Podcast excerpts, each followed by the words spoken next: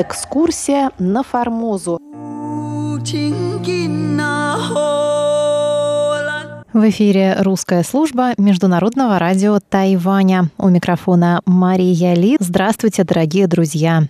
Сегодня я предлагаю вашему вниманию заключительную часть записи с презентацией новой книги Валентина Лю «Экскурсия на Формозу. Этнографическое путешествие Павла Ибиса». Презентация состоялась в Москве 2 декабря. Напомню, что Валентина Лю – старший научный сотрудник и руководитель Центра тайваньских исследований при Институте востоковедения Российской академии наук и бывший шеф-редактор русской службы МРТ. Своими впечатлениями о книге поделился профессор Владимир Вячеславович Малявин. Если можно, несколько слов. Просто сегодняшняя наша встреча, она во мне заставила звучать некоторые струны пробудила или вызвала воспоминания о некоторых очень ценимых мною чувствах. Но я прежде всего хочу поздравить Валентина с замечательной работой, которой он дал так много времени. Это вообще выражаясь языком, на котором основном писал Ибис Лебедзверг, труд жизни. И прекрасно, когда у нас есть ученые, способные на такую преданность теме изучения. Только так может двигаться, мне кажется, вперед наука. Только при таком усилии внутреннем и э, выдержке и упорстве. Так что нам всем следует учиться у автора. Вот этому это крайне ценное качество для нас. Я хотел сказать немножко вот о чем. Вот совершенно особый поворот, особая грань того, что можно назвать русской душой, которая проявилась неожиданным образом в жизни Ибиса и в работе над ней, потому что сама по себе душа безмолвна, вне человека, который находит ее и вступает с ней. Безмолвный диалог, скорее всего. Вот э, из моей жизни Ибис, который был на Тайване совершенно неожиданным образом своим поведением, мыслями и, и письмом высветил некоторые глубины русской души, которые могут проявиться, честно говоря, только на окраинах России и даже за ее пределами. Это любопытное явление такое, вот, которое, ну я не знаю, где можно. Я не немец, не француз, не, не англичанин, не знаю, как там у них заведено. Но вот точно могу сказать, что не знаю я вот такого рода явления. В чем идет речь? Вот даже то, что Ибис был такой смелый, да, и мог непосредственно выходить на контакт с местными жителями, даже тогда, когда все, все его бросали и боялись это делать. Короче говоря, способность к непосредственной коммуникации с людьми очень далекими от себя, вот прозвучало имя Миклоха Маклая, это тоже русский человек, да, при том, что ни Ибис, ни Миклох Маклай вообще этнически к русским трудно отнести. Но это вопрос такой неважный даже в данном случае. Вот русский мир, Россия как глобальное пространство коммуникации особого рода, когда неожиданно наиболее ее важные черты проявляются в таких обстоятельствах. Интересная вещь. Так же, как мне приходилось немного читать и о иммигрантах русских в России, и вот это э, проходит такой, как раньше в газетах писали, красной нитью через их воспоминания. Только здесь мы поняли, что значит быть русским. Вот я, честно говоря, вот если бы, конечно, дать Ибису больше времени для слов, он, наверное, тоже бы сказал бы на Тайване. Вот здесь я почувствовал, что такое быть русским. Почему? Вот это непосредственная дружеская коммуникация, независимо, да, приправленная служебной обязанностью, ну как же без нее, служебным долгом даже его. Почему я об этом говорю? Я недавно провел две недели в Владивостоке. И вот там, где мы касаемся дальних рубежей России, и даже зарубежья русского, там Россия предстает в лицах, прежде всего. Государство или отступает куда-то, оно есть, но оно может отступить куда-то за горизонт, а после 17 года вообще исчезнуть. И русская иммиграция в Европе жила вне государства, без своего государства, хочу сказать, и так далее. Вот это состояние, особенно это видно в истории Владивостока.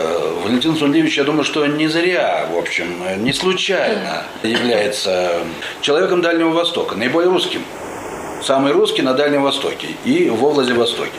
И вот там э, я посещаем памятные места, музеи и так далее, неожиданно увидел, что там вся история скрывается в лицах.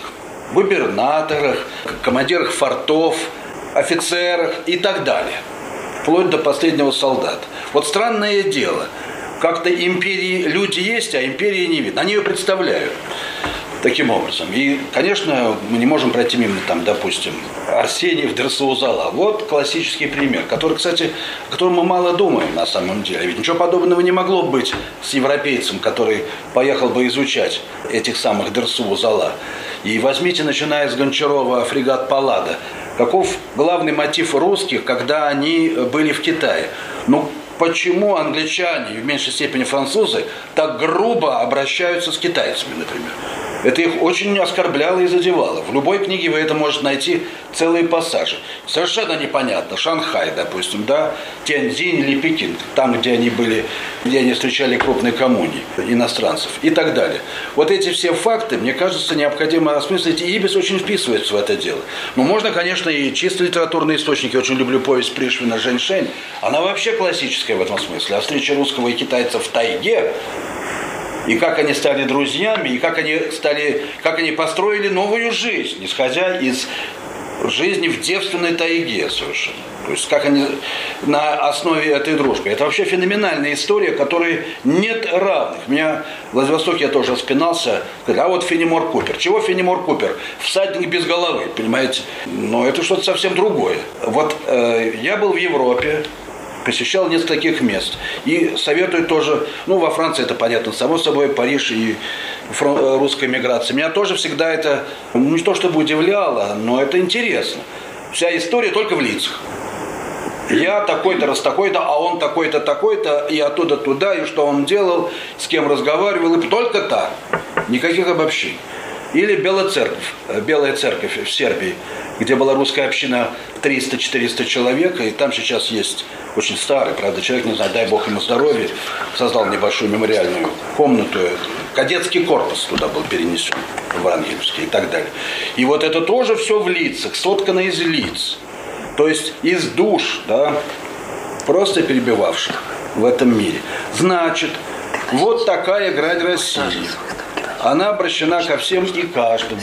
Она неформальна совершенно, но она существует. И вот э, я хочу поблагодарить Валентина Сунлевича, не знаю, сознательно он делал или несознательно, материал его сам вывел вот к такого рода вещам. И я думаю, что мы должны об этом думать, и дай Бог кто-нибудь в будущем все-таки на эту тему напишет что-нибудь, что станет заметным явлением, должно стать явлением в нашей литературной, культурной и прочей жизни. Так что я хочу еще раз, прежде всего, поблагодарить Валентина Сулеевича за вот то, что он позволил мне вспомнить это и э, задуматься над тем, кто мы и что мы странным образом одновременно представляя государство и находясь вне государства. Это тоже чисто русское дело. Спасибо большое, Владимир Вячеславович, потому что, конечно, сознательно, потому что начинали мы просто с фигуры Ибиса как просто человека такого обычного, да. Дальше необходимо было подумать, каким образом его судьба вписывается в контекст всей российской истории, да, и ее взаимодействия с окружающим миром. И мы думали о том, кто он, каково его место в этой жизни, что вот не русский русский человек, офицер, военный, который выполнял вовсе не военные функции, а функции. Это были ученые, это были дипломаты, это были художники, деятели искусств, потому что когда офицеры корвета «Аскольд» прибывали в Аргентину, их там принимал президент Аргентины. Когда они прибывали в Сиам, их принимал король Сиама. Когда они прибывали в Японию, их принимал на аудиенции в день своих именин император Японии. И там они представляли собой всю русскую империю, олицетворенную вот в фигурах этих русских офицеров, которые были, конечно же, может быть, не передовой, как в свое время говорили, русской интеллигенции, но, конечно, это был цвет русской интеллигенции, потому что они были самыми образованными, самыми просвещенными, самыми патриотичными в хорошем смысле этого слова. Поэтому, конечно, не случайно. Как раз я и постарался, это была задача этой книжки, показать через судьбу простого молодого офицера, маленького офицера, мальчика, да, судьбу всей России, всех э, русских людей, так называемых русских людей. Людей с русской русской душой. Потому что те русские, которые жили на Тайване, там были и русские, там были и эстонцы, там были и немцы, Мольтрих, там были и евреи. Но все они раскрывались вот через какую-то общую такую константу, которую вот вы называете русской душой. Передача «Экскурсия